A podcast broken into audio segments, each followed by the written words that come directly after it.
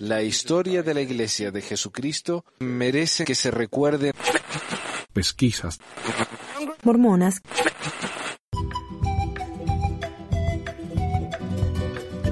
Este es el tercer y último episodio sobre el rescate de Boise. Gracias por su paciencia. Sé que ha durado casi tres horas el programita este y tres semanas. Pero ya pronto vamos a pasar a otras cosas. Estoy terminando mi podcast sobre la muerte de José Smith, el asesinato de José Smith. Y ese ya va a venir probablemente en septiembre. Tenemos ah, otro material también preparado sobre la masonería y el mormonismo y otras cosas así, ¿no? La primera visión, una versión revisada de eso. Así que les agradezco entonces por la paciencia, pero tenemos muchas cosas viniendo en el futuro próximo. Así que si no escucharon las primeras dos partes de este podcast, se los recomiendo para que este tenga un poco más de sentido. Y bueno, gracias. Entonces aquí está el Eldrox con ustedes. Ahora voy a hablar sobre algunas aplicaciones actuales de los principios que acaban de ser revisados. La apostasía continúa aún hoy. Sus dos causas o manifestaciones son claramente evidentes. La primera, la desobediencia a los mandamientos, es más visible. La segunda manifestación de la apostasía, falsos profetas, es menos visible, pero sin embargo es una realidad. Hablaré más de esto. El apóstol Pablo enseñó a Timoteo de la siguiente manera. El Espíritu dice claramente que en los últimos tiempos algunos abandonarán la fe para seguir a inspiraciones engañosas y doctrinas diabólicas. Esto, esta referencia a inspiraciones engañosas, es una descripción de los espíritus de oscuridad que inspiran a los falsos profetas a inspirar algunos creyentes a que se alejen de la fe. El patrón es que algunos profetas falsos afirman que el Espíritu les ha revelado que el liderazgo de la Iglesia establecido está en error en alguna forma y que ellos son los agentes del Señor para corregirlos. Esta es una obvia violación de los principios de orden. El hermano Turley ha enseñado muy bien usando las revelaciones, los llamados nuevos profetas pueden tratar de llevar a cabo sus misiones de corregir de una variedad de maneras, organizando una nueva iglesia, reclamando un cambio de doctrina o oponiéndose a alguna política de la iglesia. Hemos visto todas estas tácticas y muchas más en nuestra vida. El contenido del nuevo mensaje debe ser más que una lista de cosas ni algo menos que eso. Pero dice siempre, tengo una mejor manera de hacer las cosas que los líderes están haciendo. El proceso puede ser ilustrado con estas imágenes. Aquí está el templo, el gran símbolo y manifestación de nuestra fe. Hay más de 140 templos en operación, otro fruto más del espíritu restaurado y de nuestro liderazgo profético. ¿Cómo vemos al templo y cómo vemos a nuestro liderazgo profético? Aquí hay una ilustración de cómo interpretamos o vemos al templo. Esto es simbólico de cómo vemos a la iglesia y a sus líderes. Vemos al templo o a la iglesia en su totalidad, incluyendo sus frutos en nuestras vidas presentes y eternas. O buscamos algún defecto en sus muchas partes, ignorando la magnificencia, la estructura en su totalidad y su funcionamiento, y nos enfocamos y engrandecemos los supuestos defectos para arrastrarnos a nosotros mismos y a otros a la apostasía? Hermanos y hermanas, habrá pequeños defectos en cualquier estructura mortal o en cualquier vida mortal, pero nunca deben perder de vista el maravilloso plan que todo lo abarca y la doctrina de la Iglesia del Señor. Por sus frutos y no por las ocasionales moscas de la fruta, los conoceréis. Ahora, el hermano Turley y yo vamos a revisar algunas de las preguntas que a veces escuchamos de personas que están siendo influenciadas por las enseñanzas de los falsos profetas. Una afirmación que a veces oímos es que la iglesia ya no es la iglesia que fue restaurada en la tierra por el profeta José, que cayó en la apostasía y que las llaves del sacerdocio no fueron pasadas a Brigham Respuesta. Entonces, ¿quién tiene las llaves? Si no hay llaves del sacerdocio, entonces la autoridad del sacerdocio no se puede utilizar en la tierra. El Oaks habla de las llaves. Llaves, llaves del sacerdocio. Muchos hablan de las llaves del sacerdocio, que la iglesia es la única que tiene las llaves del sacerdocio. Pero ¿qué es esto de las llaves? A la iglesia mormona parece ser la única que habla de las llaves del sacerdocio. En mi opinión, esto es algo que originó con José Smith, cuando quiso que la gente dejara de tener revelaciones para la iglesia. El error de Smith fue darle el sacerdocio a todo el mundo. Porque en la iglesia antigua de Jesucristo no, no, tenía sacerdocio todo el mundo. Era un grupo selecto. Pero José Smith le dio sacerdocio a todos. Y les dijo que podían recibir revelaciones personales. Ya es donde le salió el tiro por la culata, porque cuando Smith, eh, por ejemplo, cuando Hiram Page y otros dijeron que habían recibido revelaciones del Señor, y acá el, el hombre este, uh, Turley, menciona varios ejemplos de gente que, que recibieron revelaciones para la iglesia. Y ahí José Smith tuvo que poner el, el pie en el freno, ¿no? Y, y, encontró una forma de pararlos. Y ahí fue que inventó el tema este de las llaves. La diferencia con, la, con las llaves de, entre, el, entre el sacerdocio y las llaves del sacerdocio es que cualquiera puede tener el sacerdocio, pero no cualquiera puede tener las llaves. Por ejemplo, si yo soy un padre y tengo la, las llaves del sacerdocio para mi casa, puedo recibir revelaciones para mi hogar y mi familia, pero no para el barrio, por ejemplo. Ahora, si yo soy obispo del barrio, tengo las llaves del sacerdocio en el barrio y puedo recibir revelación para el barrio, pero no para la estaca. El presidente destaca lo mismo con la estaca, el presidente de la iglesia lo mismo con la iglesia y así, ¿no? Entonces cada uno tiene autoridad en su dominio, digamos. Así que un obispito no puede ir a decirle al, profeta, mire, acá se equivocó o acá recibí una revelación, me parece que las cosas tienen que cambiar. No. Porque José Smith se encargó de eh, aclarar bien quién tiene las llaves de qué. Ahora, cuando Oak se pregunta, entonces, ¿quién tiene las llaves? Un cristiano tradicional diría, simple, nadie. Porque eso no existe y es un invento 100% mormón. Históricamente es muy interesante ver quién recibió las llaves del sacerdocio y las ordenanzas antes de la muerte del profeta José Smith y quién no. Después de que los miembros del quórum de los doce apóstoles sirvieron una misión fiel en las Islas Británicas y regresaron a Nauvoo, el profeta José Smith les dio responsabilidades cada vez más grandes y también les dio las ordenanzas que ahora experimentamos en el templo. Cuando José Smith murió en 1844, relativamente muy pocas personas habían recibido estas llaves y ordenanzas, y por lo tanto el grupo de potenciales sucesores era muy pequeño. El 8 de agosto de 1844, cuando los santos tuvieron la oportunidad de elegir entre el quórum de los doce apóstoles y Sidney Rigdon, cuyas actividades se habían vuelto erráticas, Tal vez, piensan algunos, a causa de las heridas que sufrió durante las severas persecuciones.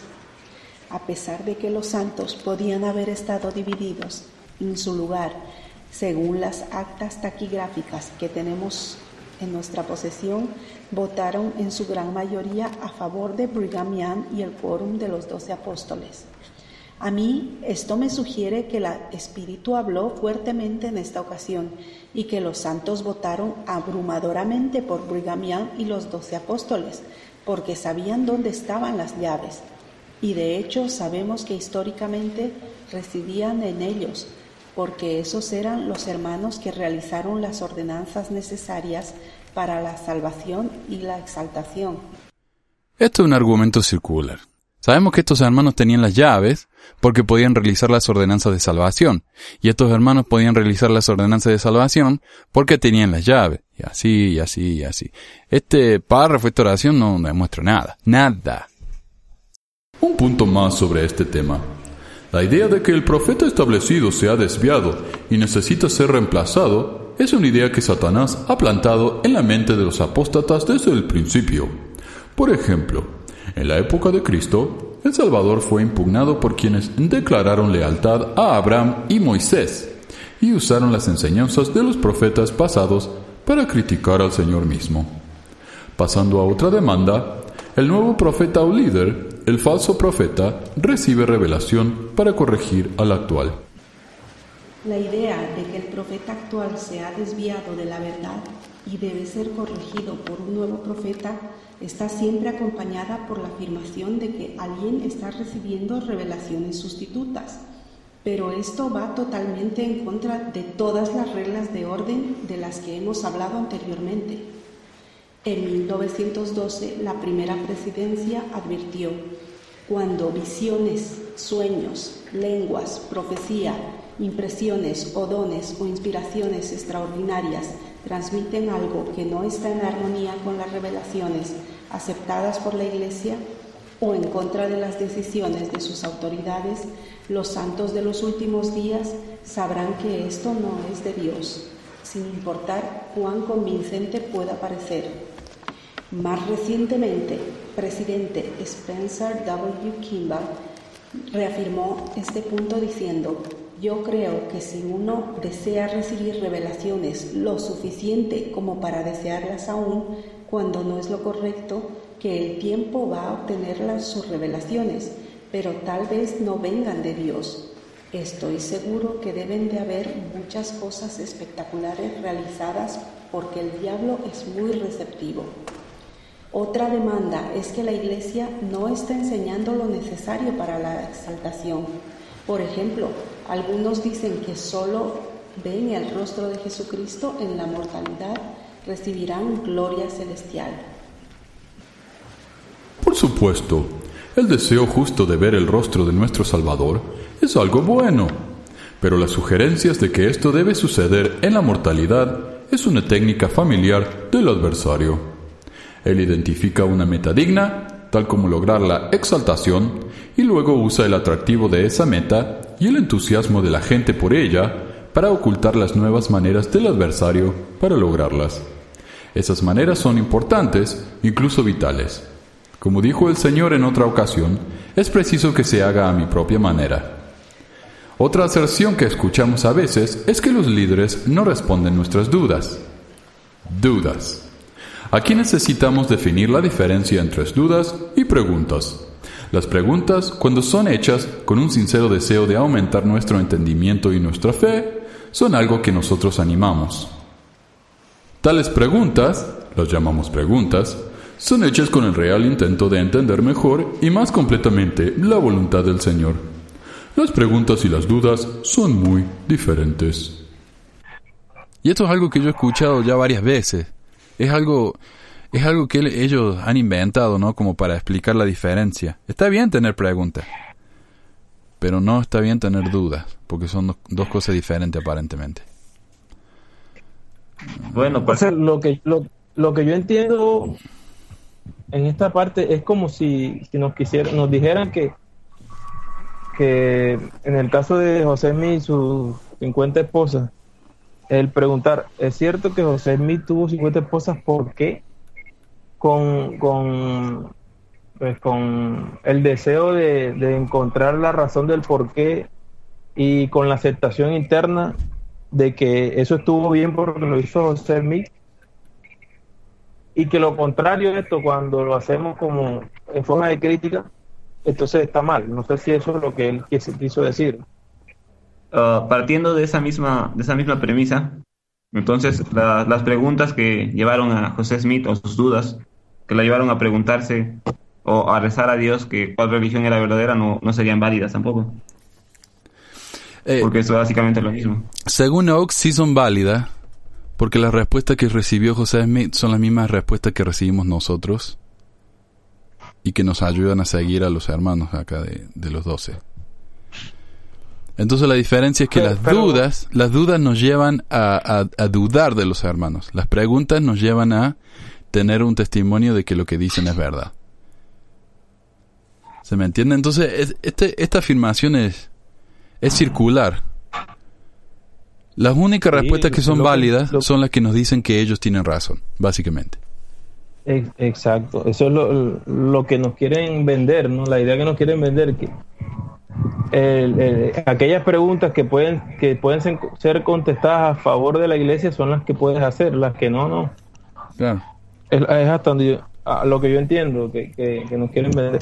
Pero en, ese caso, por ejemplo, un evangélico, otra persona, otro creyente de otra denominación, que hace preguntas a Dios, recibe confirmación sobre su iglesia, sobre sus creencias.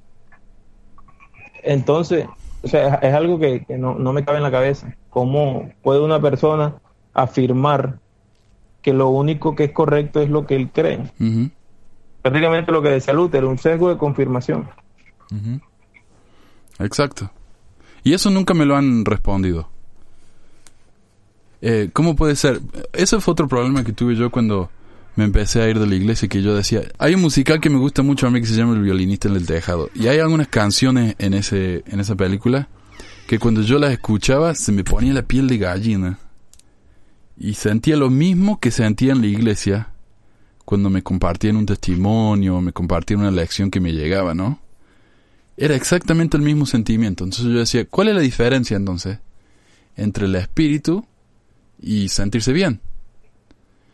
Y, me, la única respuesta que me dieron fue, no, cuando uno siente el espíritu sabe. eh, ok. Típica respuesta. Respuesta que no responde nada, ¿no? Eh, Ore para saber la respuesta. Eso me lo siguen diciendo, digo, hace 25 años que venía orando. Ese fue un problema terrible para mí. ¿Sabes el problema que yo tenía de depresión en la misión? Porque yo oraba y oraba y oraba porque quería saber. ¿No sabe lo que feo que es estar en la misión enseñando algo que uno no sabe si es cierto? Yo quería saber. Y oré y oré y por 25 años, hombre. Y nunca recibí una, una respuesta. Entonces, ¿qué, ¿cuál es el problema? Que no oré bien. No, el problema es mío. Sí. Por eso me decían, la diferencia entre la duda y la pregunta es esto. La duda sería esto. ¿Por qué José Smith tuvo tantas esposas, incluyendo esposas adolescentes? Esa es la pregunta equivocada. Uno no debe preguntar eso. Eh, una pregunta honesta y sincera que nos ayuda sería, José Smith, ¿es un, ¿fue un gran profeta o el mejor profeta de todos? Esa, esa pregunta sí es válida. Porque nos ayuda a tener más fe. Y, es circular, es absolutamente circular. Y es por eso que este, este discurso no es, es para los miembros, no es para nadie más. ¿A quién más va a convencer esto? Sí. No, cualquier persona. Este, tipo de discurso es para personas que ya tienen un adiestramiento sectario. Porque una persona que en realidad eh, eh, o sea, lee las cosas o escucha las cosas con, de manera crítica y, bajo raciocinio real, no, no cae de esa forma tan, tan fácil. Claro. Claro. Y eso es lo que decía, lo que estaba pensando yo antes cuando nos dicen que el libro de Mormón, qué increíble que este chico sin educación haya, si realmente lo escribió él, que haya escrito un libro tan complejo tan maravilloso, tan increíble. Pero uno piensa eso porque se lo siguen diciendo. A mí me han venido diciendo eso de que tenía 12 años y me bauticé. El libro de Mormón es tan complejo y maravilloso.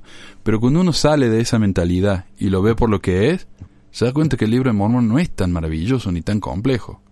Supuestamente el, libro el, el, libro más correcto en el de la Tierra, qué sé yo. Y tenía 3.500 errores no solo eso, sino que se contradice a sí mismo, tiene contradicción interna. Tiene enseñanza que la, iglesia hoy en día no concuerda, por ejemplo, la poligamia, que condenaba la poligamia, después José Mí practicó la poligamia. eh, ¿Qué más? No habla del bautismo por los muertos, no habla del templo, no habla de... Dice que Jesús nació en Jerusalén. Claro, no, hay hay, muchísimas. Entonces, cuando uno lo ve desde fuera de esa mentalidad, como decís vos, de, programación, se da cuenta que no. Eh, no es tan maravilloso. Es como si yo mi Ah, perdón, dale. Eh, disculpa, mano. ¿Quién dice esas cosas del libro de Mormón? Pues los mormones. Pero un, crítico literario no dice esas cosas. Ah, pero ellos son antimormones. Oh. sí, esa es la lógica, ¿no? Mira, eh, creo que Mark Twain, gran escritor, que dijo qué dice del libro de Mormón. O sea, él no, él no, no dice comentarios apologistas. Dice que es... Eh, sí. ¿Cómo es, ¿Cómo es la frase que él dice? Cloroformo, cloroformo, en, en, cloroformo impreso.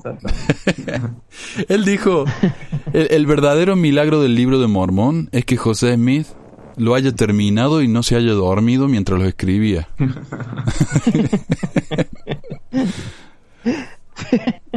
Tienes razón.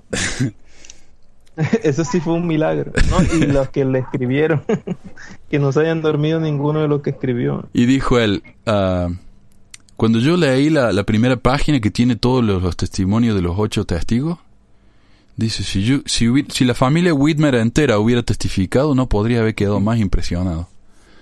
Porque son todos Whitmer.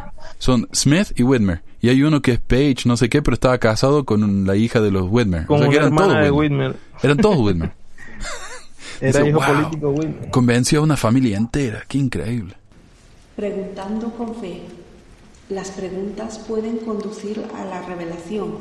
José Smith recibió muchas de las revelaciones que ahora están contenidas en Doctrina y Convenios y recibió su primera visión porque tenía preguntas.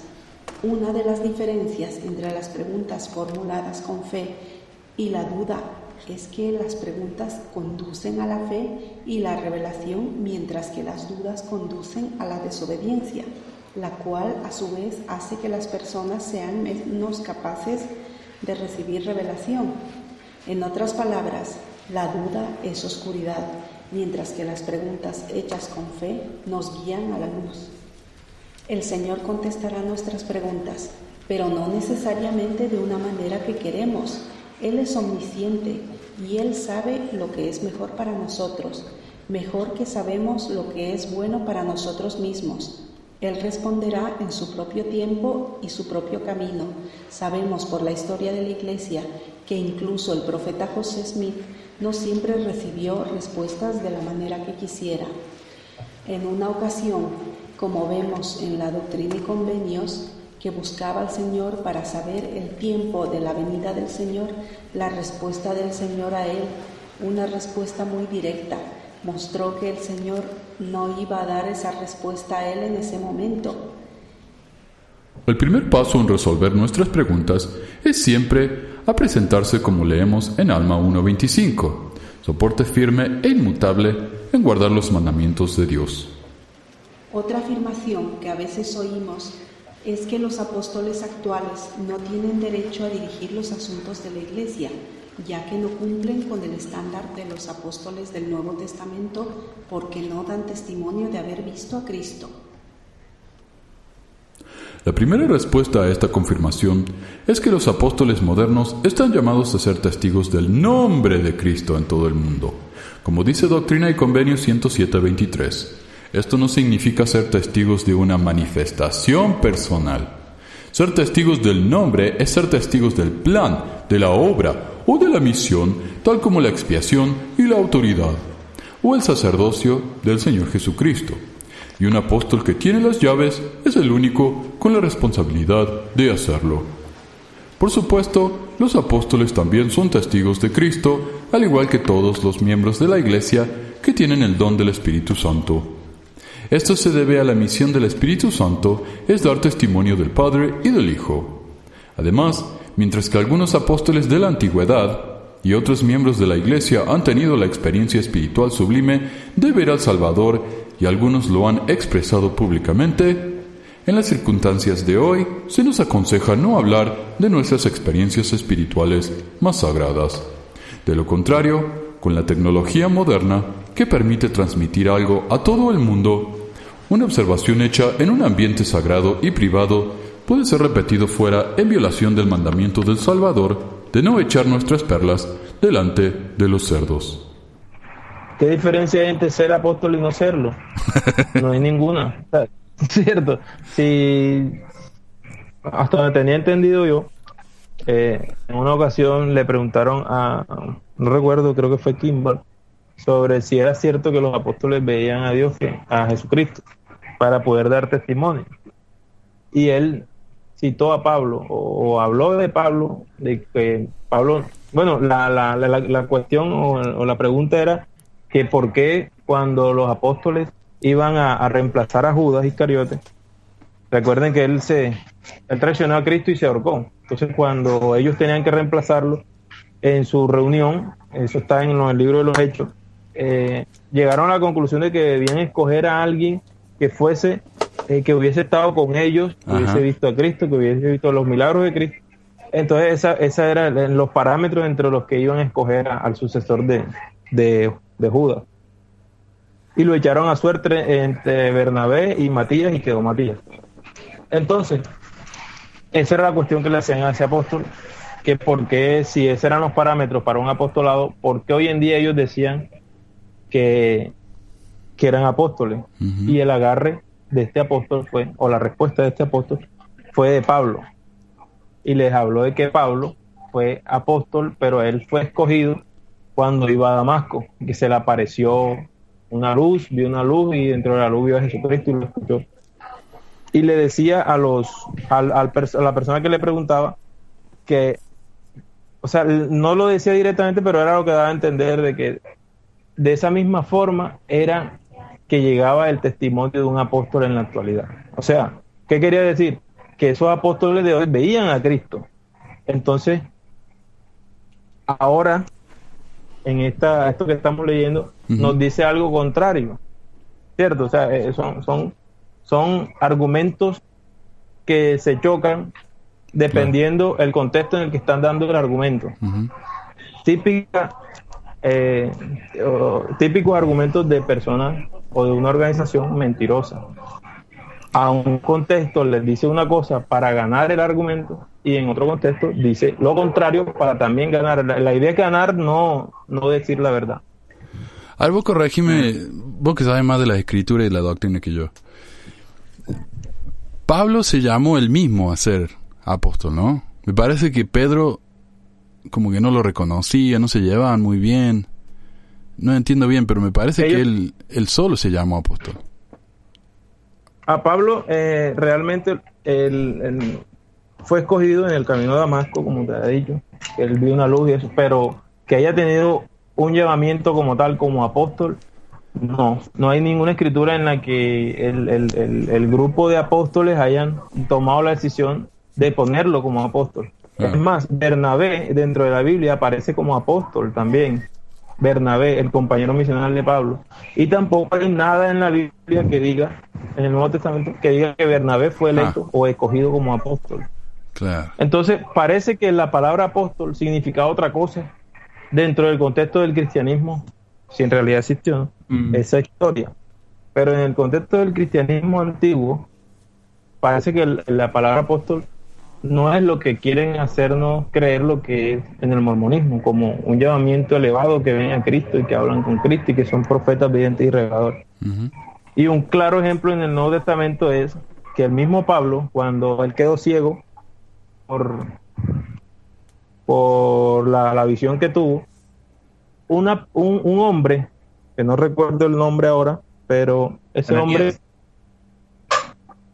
no recuerdo el nombre en realidad, no, no, no podría decir que que él eh, impuso la mano, que tenía el espíritu de profecía, impuso las manos y le quitó, o, sea, le hizo el milagro a Pablo, entonces no estaba tampoco dentro del, oh, grupo de apóstoles. Y ese mismo señor llegó un día con unas manos, con, con las manos atadas y le hizo una profecía a Pablo que él iba a estar atado y que iba a estar preso entonces tampoco estaba dentro del, grupo de los apóstoles.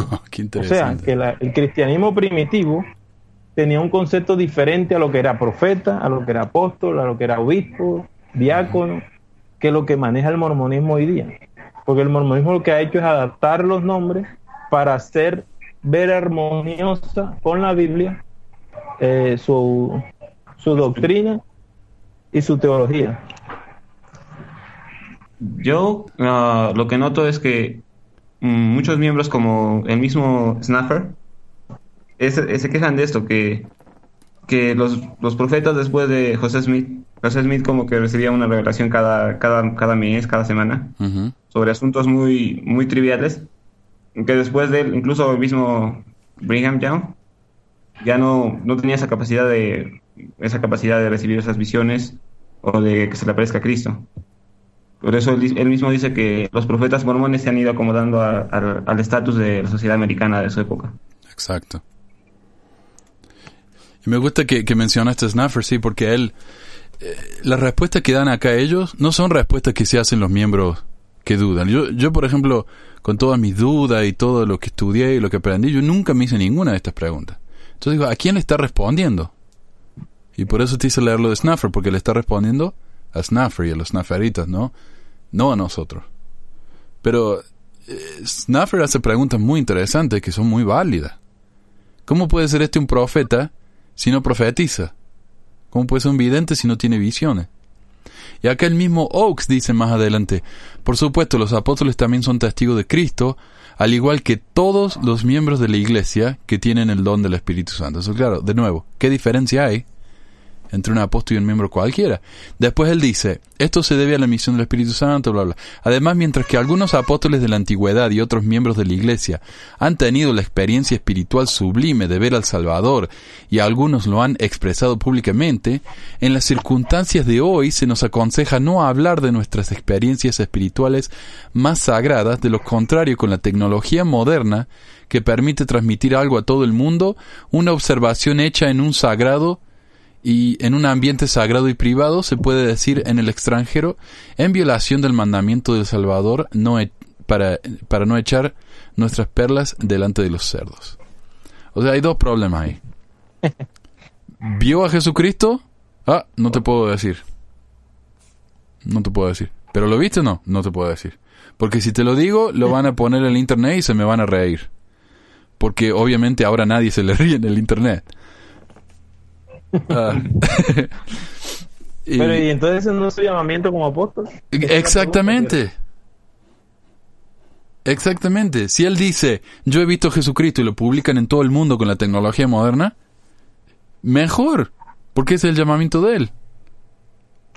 Claro. Pero nos está diciendo que, somos cerdos. El mismo, disculpa, mano, eh, el mismo Pablo lo, lo, decía en el Nuevo Testamento y que ellos dicen seguir esas enseñanzas, ¿no? Que dice, él decía que no se avergonzaba del Evangelio porque era poder de Dios para salvación.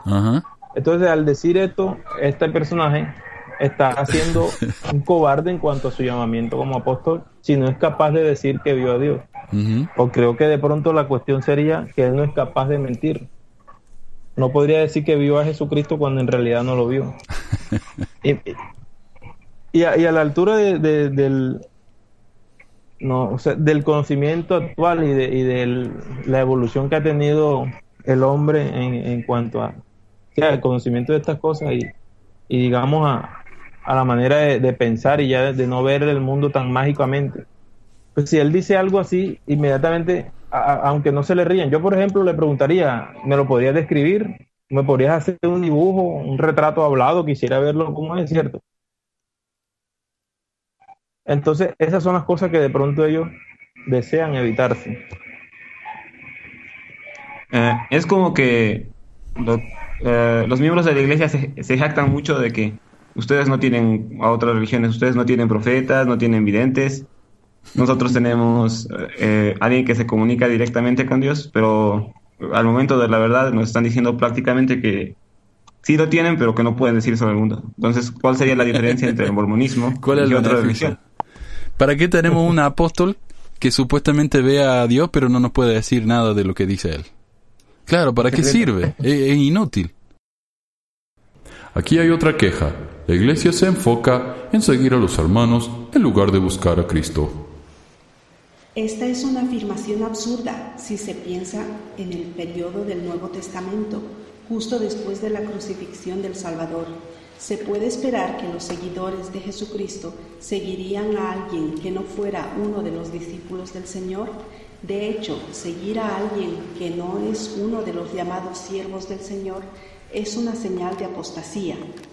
Como el Señor dijo claramente al profeta José Smith en la sección 84 de Doctrina y Convenios, el que recibe a mis siervos, a mí me recibe. Además, en la sección 52 leemos, y viajen desde allí, predicando la palabra por el camino, no diciendo sino las cosas escritas por los profetas y apóstoles, y lo que el consolador les enseñe mediante la oración de fe.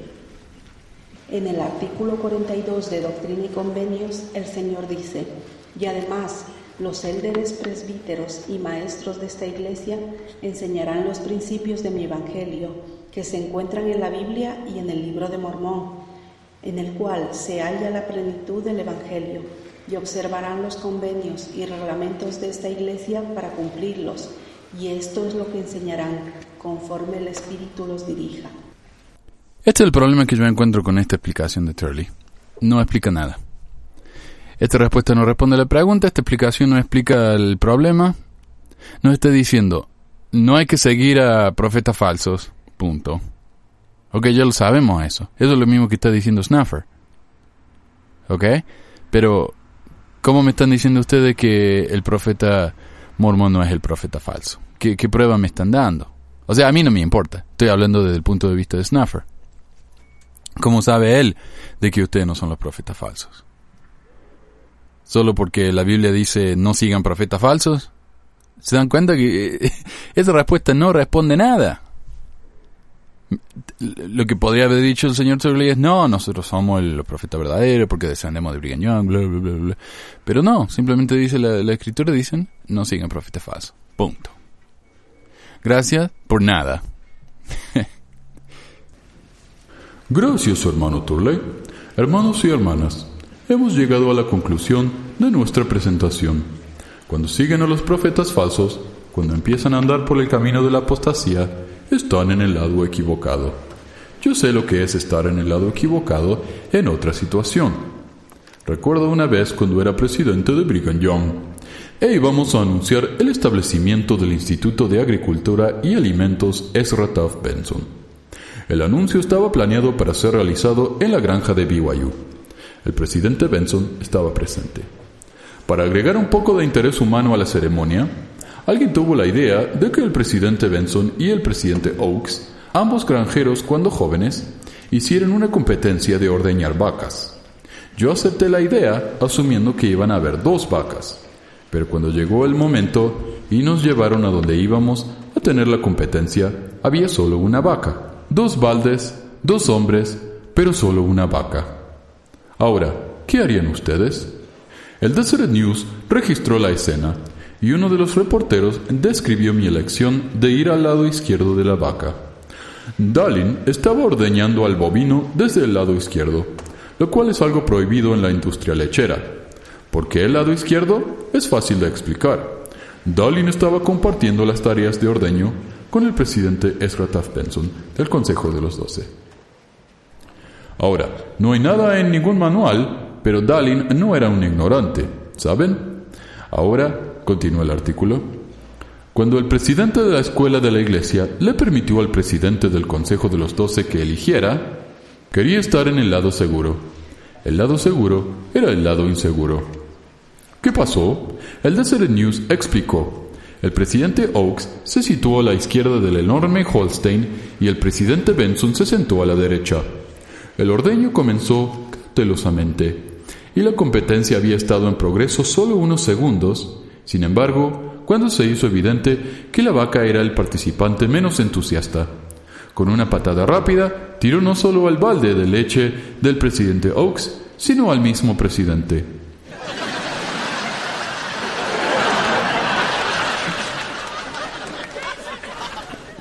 Él se cayó de una manera no muy agraciada mientras el presidente Benson se sentaba en el otro lado de la vaca riéndose de la escena. Hermanos y hermanas, no se pongan en el lado equivocado. Y ahora es tiempo de concluir. Hermano Turle, por favor.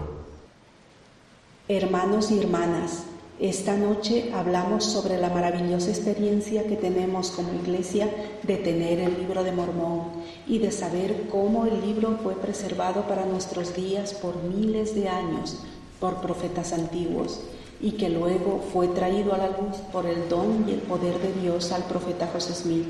Les testifico que si leemos y seguimos el libro de Mormón, creceremos en nuestra fe y que también aumentaremos nuestra fe si seguimos a los líderes actuales de la Iglesia y a aquellos que son llamados a reemplazarlos cuando llegue el tiempo. No hay salvación o exaltación en falsos profetas. El Señor ha establecido patrones y principios de orden. Esos principios están claramente establecidos en las escrituras que nos son disponibles a todos esas escrituras aclaran cómo la gente se convierte en líderes de la iglesia y lo que es requerido en ellos para convertirse en tales. Algo que quería señalar sobre los tres puntos de, una ordenación real, los principios de orden. Eh, luego de que él da el estado de los tres puntos, eh, más abajito dice, por último, aquel que es ordenado vendrá a las puertas y será apropiadamente ordenado sin reclamar algún tipo de ordenación secreta. Y esto me parece curioso porque si recordamos la ordenación, la supuesta ordenación que dicen los apóstoles que recibieron de José, en que José Mil le entregó toda la a ellos porque presumía o presentía que iba a morir, fue una ordenación secreta. En esa ordenación únicamente estaban apóstoles.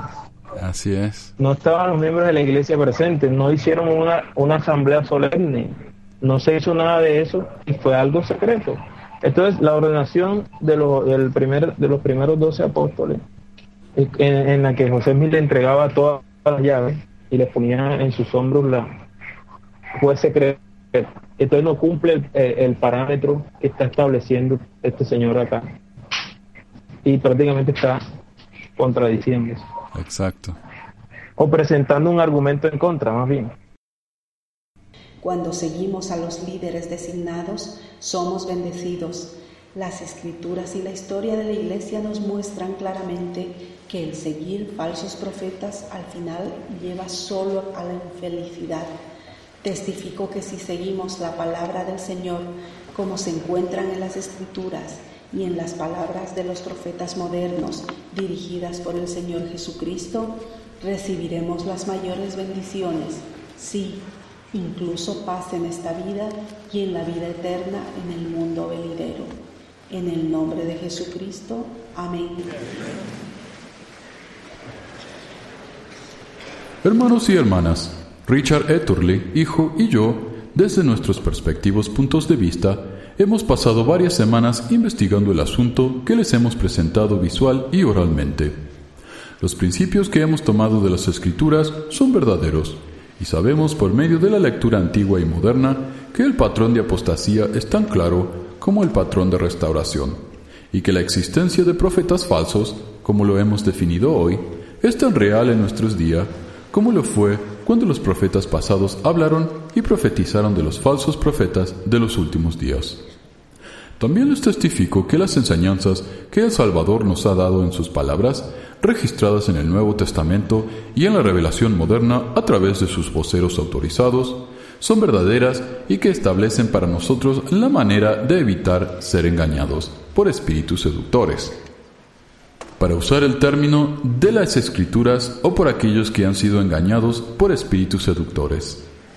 Manténgase firmes con el liderazgo de la Iglesia oí al presidente Hinckley describir una revelación que había recibido con respecto a la construcción de los templos pequeños que pronto beneficiarían a distintas partes del mundo. Que no reclamaba perfección, que sólo una persona perfecta vivió sobre la tierra y que incluso los profetas de Dios no son perfectos. Pero como dijo el profeta José Smith en una gran ocasión, no hay error en nuestras enseñanzas habladas bajo la influencia del Espíritu del Señor, testificadas que son verdaderas en los corazones y en las mentes de aquellos que tienen el don del Espíritu Santo, esas enseñanzas son la voluntad del Señor para su gente. Y les testifico que estas enseñanzas son verdaderas y que si nos aferramos con y seguimos al líder actual de la Iglesia, de Jesucristo, de los santos de los últimos días, nos mantendremos en el camino hacia la vida eterna. La vida eterna es nuestro destino como hijos de Dios, nuestro eterno Padre. Y les testifico de estas cosas en el nombre de Jesucristo. Amén. Yo no voy a negar que a esta altura yo empiezo el programa asumiendo que la iglesia es falsa. O sea, yo no, yo no estoy aquí para destruir la fe de nadie, pero yo no creo que la iglesia sea verdadera. Yo lo estudio desde un punto de vista, para mí, histórico, que me fascina. Y a veces en el tema como este, desde un punto de vista cultural, porque también es fascinante. O sea, yo no quiero destruir la fe de nadie, honestamente. Si ustedes quieren seguir creyendo en el mormonismo, crean. Yo no tengo ningún problema con eso. Yo no voy a ir, golpearle la puerta y decirle, oigan, eh, esto está mal. Esto está aquí para los que quieren escuchar. Yo no le mando esto a, nadie por email. Eh, es más, si quieren ustedes escuchar eso, tienen que ir a mi website o tienen que ir a, a YouTube o a iTunes. O sea, esto no es algo que, que yo les impongo a ustedes. Esto simplemente es una investigación que yo estoy haciendo que me parece interesantísimo. ¿Y por qué me parece interesantísimo? Porque, como me dice Guido, soy un obsesionado mental que tengo problema de la cabeza. Tal vez. ¿Por qué hacemos esto? Porque hay mucha gente que está en el mormonismo, tiene miedo de irse del mormonismo, por alguna razón, por la, por la costumbre, tal vez ha estado toda su vida en la iglesia y tienen miedo de, de, irse de la iglesia porque qué va a pasar y me voy a convertir en un asesino serial, en un violador, en un borracho. Y programas como este a mí me ayudaron mucho. A, a tener el valor, ¿no? De, de darme cuenta que no soy el único, con esta, en esta situación, con esta mentalidad, sino que hay muchos, hay muchos allá afuera que están en la misma situación. Entonces este programa tal vez es para los que están ya en su camino fuera de la iglesia. Y no para eh, convencer a los creyentes fieles, porque los creyentes fieles, eh, lo único que hacen, me he dado cuenta yo, es defender, y por ahí ciegamente, y está bien, yo hacía lo mismo, no lo voy a culpar. Pero uno no puede explicar con, con razonamiento lógico, arqueológico, lo que fuera, algo que fue obtenido no por razonamiento, sino por emociones. Y la iglesia nos insiste, ¿no? Que si queremos tener un testimonio, tenemos que orar, tenemos que sentirnos bien, y si eso es una confirmación, entonces todo, todo basado en sentimientos. Entonces, ¿cómo uno puede negar el sentimiento de alguien por medio de evidencias científicas? No se puede. Eh, la única manera en que uno puede hacer eso es cuando la persona está dispuesta a escuchar, está dispuesta a empezar a irse solita. Ahí es cuando uno puede decir, no, mira, está bien, lo que estás haciendo no es horrible, no te vayas al infierno. Aquí están las bases de, de lo que muchos de nosotros hemos aprendido. Entonces, como digo, esto es simplemente para aquellos que ya están transicionando, están haciendo su transición fuera de la iglesia, y no para los miembros fieles. Esa diría yo es la principal razón, porque eso fue lo que yo necesité cuando me estaba yendo. No una justificación, sino una validación, ¿no? Uno tiene tantas preguntas. Yo me acuerdo cuando me estaba yendo, mi pregunta principal era, ¿cómo puede ser que los testigos, tres personas hayan testificado del libro de Mormón? ¿Cómo se explica eso entonces? Todo lo demás no tiene sentido para mí. El libro de Mormón es obviamente falso. La iglesia es obviamente falso. Pero ¿cómo se explica lo de estos tres hombres? Y, cuando uno investiga un poco se da cuenta que no es tan difícil de explicar. Entonces, e, ese tipo de cosas es lo que yo quiero hacer con este programa. Pero también tiene que ver con el hecho de que estoy rodeado. Como ya lo he dicho mil veces, en mi trabajo yo creo que somos dos nomás lo que no somos miembros de la iglesia. La iglesia afecta las leyes de la ciudad de donde vivo, y no solamente la ciudad, el estado, sino el país.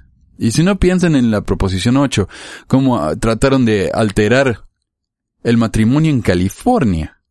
Y hace años lo hicieron lo mismo en Hawái. Y ahora con, con esto último que trataron de, de hacer que en el país entero la gente no, los gays no pudieran casarse. O sea, la iglesia se está metiendo mucho en la política, se está metiendo en la vida privada de la gente. Entonces yo lo hago porque a mí personalmente me afecta. Y esta explicación larga es para, para explicar, yo vengo desde el punto de vista de alguien que ya no es un creyente, obviamente. Entonces, y, tampoco lo voy a disfrazar a eso, ¿no? No voy a insultar por insultar, no voy a hablar mal de la iglesia porque sí. No voy a buscar las cuatro patas al gato, pero yo si veo algo que me parece que es chocante, sorprendente, lo voy a mencionar. Este es tal vez uno de los programas más críticos, porque yo acá estoy diciendo, mire, lo que está diciendo los líderes está mal, están mintiendo, están siendo engañosos. Si ustedes escuchan lo que dicen estos líderes y les parece bien, si ustedes saben todos los hechos y, prefieren quedarse en la iglesia, yo me parece fantástico, yo no tengo ningún problema con eso. No lo voy a convencer de nada. Lo que me mata a mí es que cuando los líderes de la iglesia vienen y dicen cosas como esta, y la gente en vez de ponerse a pensar, esto es una obvia manipulación, no, eh, la gente dice, oh, qué fantástico, miren qué, qué sabio que son nuestros líderes, cómo nos quieren ayudar. A ver, si no déjenme que les lea acá el, el final de este discurso, donde obviamente el discurso entero lo que nos está tratando de decir es, no escuchen a nadie excepto a nosotros. Si escuchan a alguien que no somos nosotros, están siguiendo los profetas falsos. Eso es el punto entero del discurso. Pero escuchen esto, por ejemplo.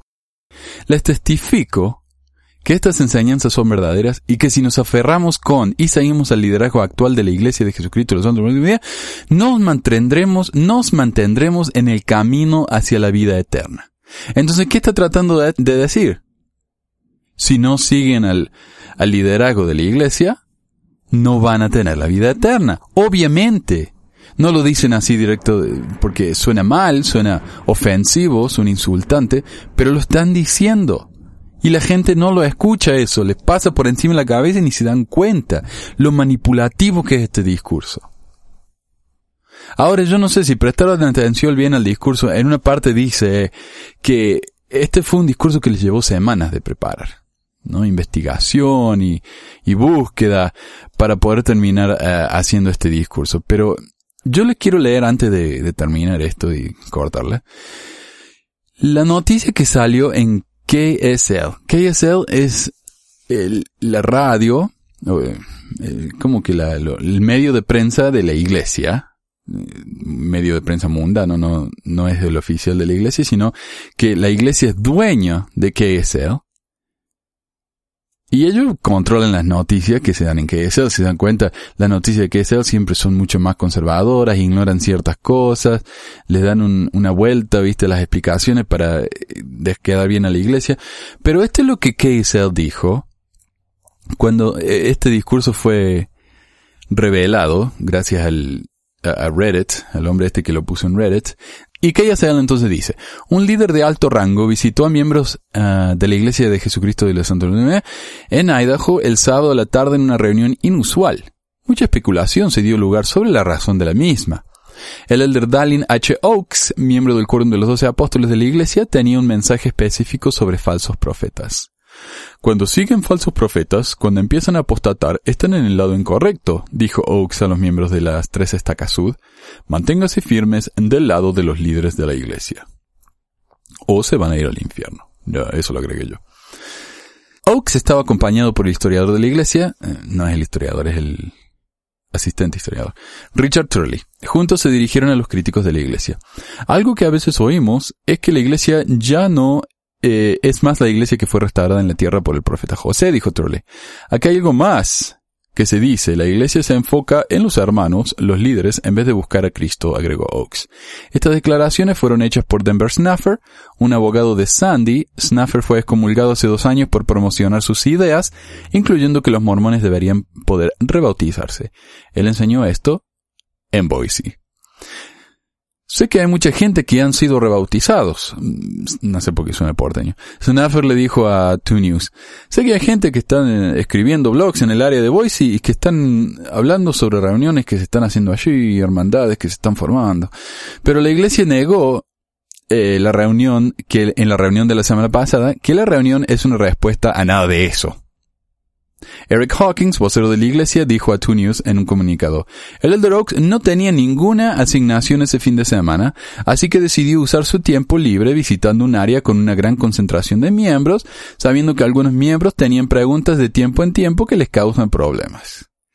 Snuffers no sabe qué parte, si alguna, ha causado en todo esto, ha tocado en todo esto. No sé si tengo un grupo de seguidores, dijo Snuffer. Sé que hay un grupo de gente que no están contentos. Después eh, que el audio de esta reunión fue publicado en el Internet, provocó mucha discusión en blogs y en otros sitios. Muchos especularon que Snuffer y otros como él fueron la razón por esta reunión. Snuffer le dijo a 2 News que el tráfico a su website ha subido mucho desde la reunión en Boise.